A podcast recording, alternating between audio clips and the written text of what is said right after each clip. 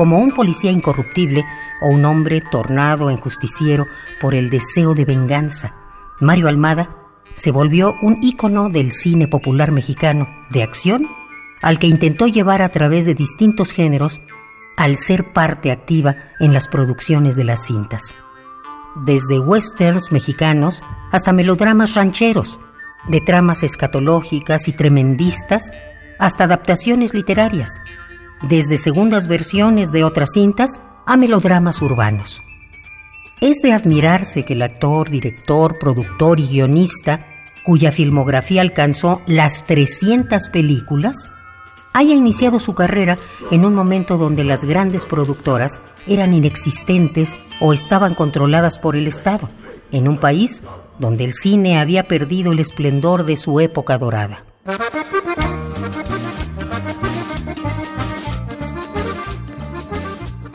Originario de Guatabampo, Sonora, Almada conocía el medio del espectáculo gracias a su familia, entre la cual figuraron actores y productores. El principal de ellos fue su hermano, Fernando Almada, por quien Mario se inicia en la producción de cine. Así, en 1963, a los 41 años de edad, comienza oficialmente su carrera con su primer guion cinematográfico, a pesar de que ya contaba con una actuación en la cinta de Juan Orol, Beloved Mother, en 1935. Sin embargo, su filmografía entera ha estado llena de controversia. Si bien él solo ocupa todo un capítulo en la historia de la cinematografía mexicana, la crítica considera poco digno colocar sus películas entre lo más elevado del cine nacional. ¿A dónde vas, Víctor? No tengo por qué darle cuenta de mis actos a nadie. Eso ya lo sé, patrón. Pero, por el amor de Dios, no vaya donde los Villarreal.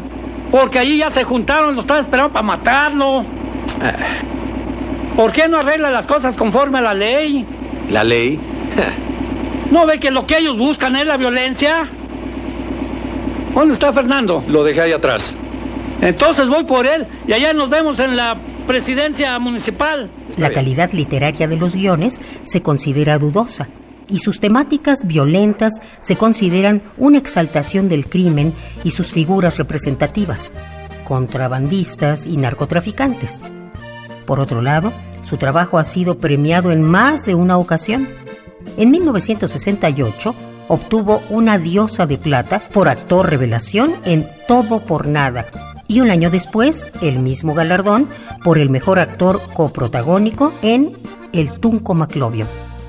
Fue nominado al Ariel como mejor actor por La Viuda Negra en 1977 y posteriormente la misma nominación por su participación en Chido One, El Tacos de Oro, de 1985.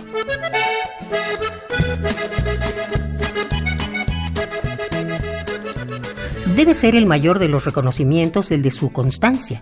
Desde que inició su carrera en el cine, no abandonó el plató y continuó actuando aún durante sus últimos meses de vida. Producciones reconocidas de la última década contaron con Mario Almada entre sus elencos, desde la producción televisiva El Pantera hasta la exitosa cinta de Luis Estrada El Infierno.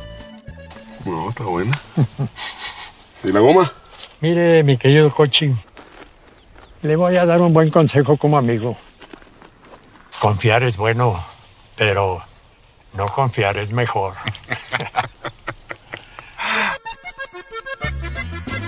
No estaba ceñido a un gusto personal por los papeles de acción. Estaba más bien atado al gusto general del público. Experimentó con otros géneros en películas como Divinas Palabras o La India pero no resultaron atractivas para el público mexicano, que sustentaba la industria a base de historias de acción. Ya me inquietaste. ¿Cuál familia? Jefe, mataron a una mujer y a tres chamacos en un rancho, cerca de los madrigales. Y pues, dicen los díceres que fue usted. ¿Esa es su bronca? Pues está usted bien bragado para venirme a reclamar así solito. Y también dicen que Narciso Ibáñez el arriero lo vio todo. Por eso se desapareció. Menos de tres meses después de su última filmación, con la película El Centenario, Mario Almada murió en la ciudad de Cuernavaca. Y aún en su muerte, como muchas veces hizo en vida y seguramente hará futuro, volvió a despertar el debate. ¿Qué características debe tener una producción para ser considerada cultura o arte? ¿Qué sucedió? Porque yo no mato ni niños ni mujeres.